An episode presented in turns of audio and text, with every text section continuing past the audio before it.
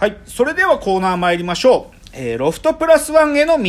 えーこのコーナーはサブカルリテラシー、サブカル知識の低い株式会社私は社員に、竹之内がサブカル魂を注入し、いつの日かロフトプラスワンでのイベントに呼ばれる存在にまで自分たちを高めていこうという意識向上コーナーです。じゃあ、早速今日のテーマ発表します。はい今日のテーマ、女優論。僕らが女優を好きになる理由というですね。はいまあ僕らが旅に出る理由と同じで僕らが女優を好きになる理由というのをちょっとやりたいと、はい。まあ、つまりは女優さんのお話したいんですよ、はいはいはい。できっかけはいくつかあって、はい。昨年ちょっと年末ぐらいに Hulu ではい。満島満島ひかりさんが出てる旅猿見たとか、あのこの前ね「ぴったんこカンカン」っていうあの安住さんの番組に、はい。内田彩子さん、まあ、キキキキリンさんの娘さんですね。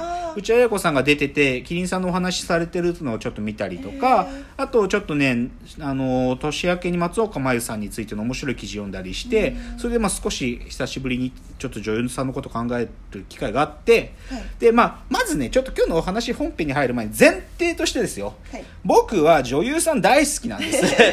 女優さん、うん、好きな女優さんたくさんいます、うんうんうん。だ今日お名前あ出てこない方たちで僕が好きな方たくさんいるしあね。あのむこのラジオトークでも確かね第7回か何回かで、うんうん。あのオープニングトークで僕の女優さん好きな女優さんの事務所を経営してるっていう架空の妄想遊びをやってるって話をしてて そこでまあ出てきた女優さんたちも今日出てくる方もいるんだけどだからはい。いわゆる僕女優さんたくさん好きな人いるのよ、はい。なんだけどねなんかちょっと改めて考えてみると、はいそのね女優さんについて考えるっていうのがまあなんかね4年周期ぐらいで来るんよ。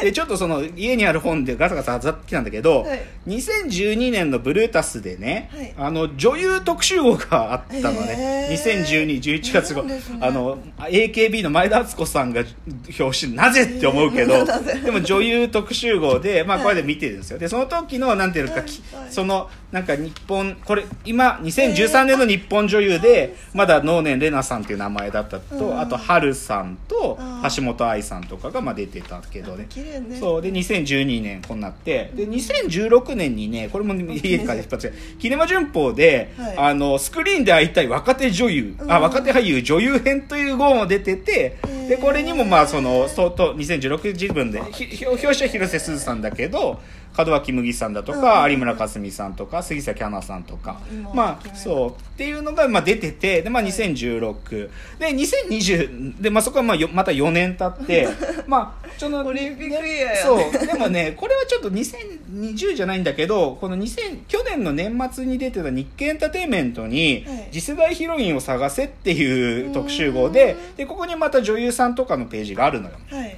でまあこれいうのをちょっと見てたからいちょっと女優さんのことをやりたいなというので今日のお話。はいはいはい。でまず最初はねとりあえずまあ僕が最近好きな女優っていう女優さんというか、まあ、この方たちはちょっと追いかけてるよっていうのをかん3人ぐらい、まあ、お名前挙げると、まあ、門脇麦さんあと長野芽郁さん、はいはい。あと松本穂香さん。は、なとりあえずなんていうか作品出たら見ようとしてあそうてなんですんまあでも彼女たちが、まあでも門脇麦さんなんかはもうなんていうかもう本格派になりつつあるけど、うんうんまあおこれから本物になっていくかどうかっていうのをまあ今見てるんだよね。なるほど。でまあ去年のなんていうか、はい。あのー秋ぐらいにやってたサカナクションじゃねえや、あの銀杏ボーイズ峰田和信と,、えー、とサンボマスターの山口君の「オールナイトニッポンで」あの2人が女優さんについて喋ってるところとかあってそういう感情に近い。なんかそのあ有村架純ってこの曲聞いたことあるのかなみたいなのと同じでこの門脇麦さんとか長野芽郁さんとか松本穂香さんに思ってる感じはそれに近い。うんうんうんでなんだけどだからまあそういうちょっと期待の若手とかもいるんだがとにかくまずちゃんと最初に今日言いたいのはやっぱり女優さんですからさはい。演技ですよ。うんうんうん。でやっぱりね僕はね演技っていうのはね戦場だと思ってるんでで今その戦場で無双状態になっている話しますね。でもうそれはもう有無を言わさず満島ひかりという怪物ですよ。はい。化け物もうちょっと異次元ででね、その異次元っていうのをねちょっと面白いエピソードで年末ちょっとその旅猿を見てたんだけど、Hulu でね、はい。でそこでさ東野さんが満島ひかりさんひかりさんと話しててね、はい。でもねその旅猿に出る前に東野さんがはい。満島さんについて言及しているあるラジオがあったの。えー。あのね、今田耕司さんがやってた「オールナイトニッポン」でね、うんうんまあもう78年前かな。あその。2012とか13ぐらいに今田さんが一夜だけやってた時にそこに東野さんと2人出てて出てて、はい。であの満島ひかりさんの話してたのよ、ええ。でそれで確かねウーマンだったかマザーどっちかだけど、うん。それで田中優子さんとの芝居の話してて、あんななんかぬるっとした芝居恐ろしすぎるやろってあんな怪物おらんでって東野さんが言ってたわけ。あんな芝居する女怖すぎるわって言って。でそれでその当時じゃあアマちゃんでブレイクしたノーネンさんの話にもなったの、ノンさんね。でノンさんは次に何の作品に出るべきかとかいう話になった時 絶対満島ひかりと絡めたらあかんって 東野さんが言ってて。そうあんなのと今のあアマちゃんっていうかノーネンさんが絡んだらアマちゃん一気に壊されるわとか言って。それくらいみもう東野さんが満島ひかるがやばいってことをその時喋っててでそれをね旅猿で満島さんが言ってあの時言ってましたよねうんそんなこととか言って。うんでもねそれでも僕本当そうその当時も僕もそう思った。うん。満島ひかりと期待の若さ。さっきだからさっき僕が言った長野めいちゃんとか今絡んじゃダメだよ。満島ひかりなんかと絡んだら。壊れちゃう。あんな怪物と一緒にいたら。それくらい怪物。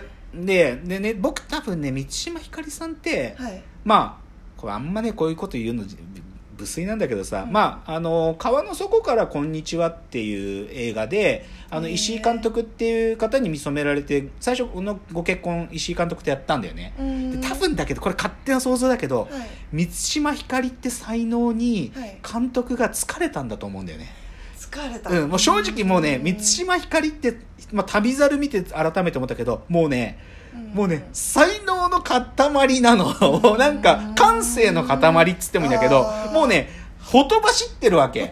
だから一緒にいるだけでひょっとして俺の器ってこの子と見合わないかもって思うくらいやっぱやばいんだよ。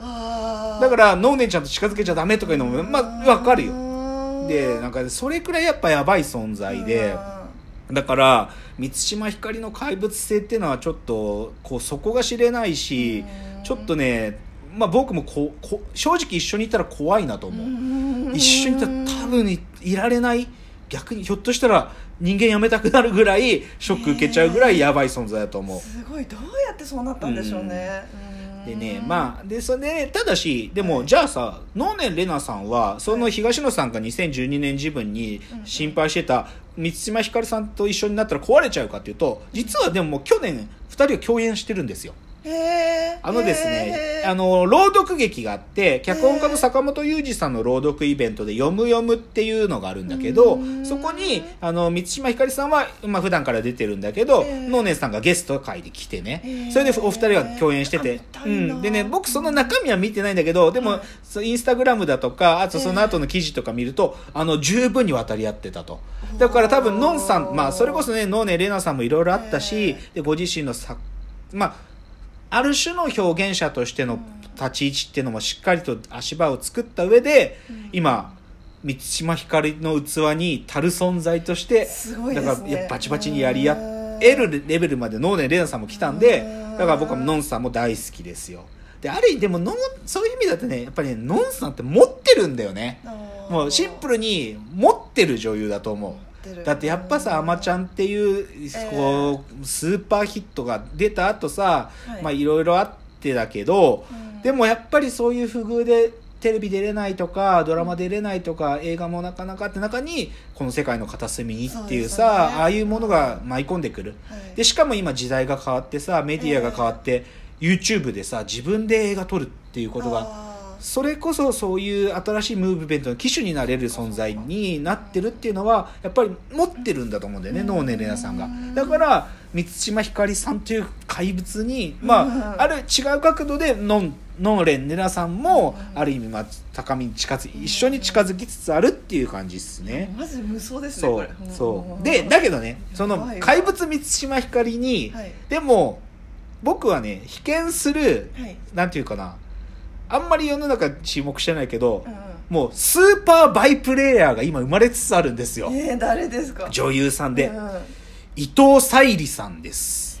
あのうん映像犬の主役？そうですそうです。伊藤沙莉さん。で伊藤沙莉さんっていうのはもともとは子役出身なんで女王の教室とかをいろたくさん出てたもういっぱい出てた。だからもう子役としても実力あるんだけど、うん。でも僕はねあ伊藤沙莉さんこんなにいい役者さんになったんだと思ったのは、うん。みんなエスパーだよ。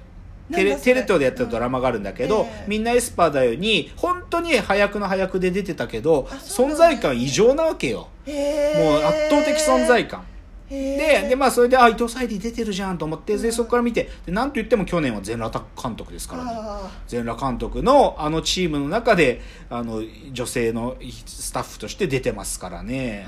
そして今えやってるアニメの映像系には手を出すのの主役うんやってますからもう伊藤沙莉が今現場にいたらとりあえずそこはもうその少なくとも現場は成立するんですよ。なんとかしてくれるんですよ。伊藤沙莉のおかおかげで、だから、まあ、そういう主役を張るで満島ひかりさんやのんさんっていうば怪物たちに、うん。まあ、ある意味裏その周辺を固めるっていう意味でも伊藤沙莉っていう若い女優が出てきてくれているっていうのはとてもとても希望が持ているし、うん。っていう話。えな今度ラジオ出られますよね。あそう伊オールナイ莉はねそうそうそう。だからもううん。ラジオ属性も高いの、ね。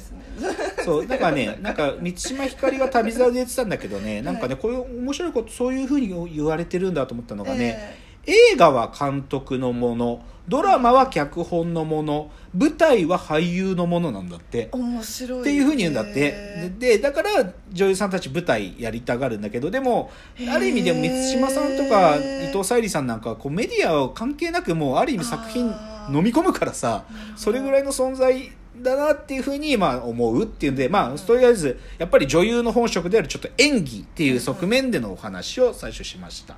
じゃあ次のチャプターです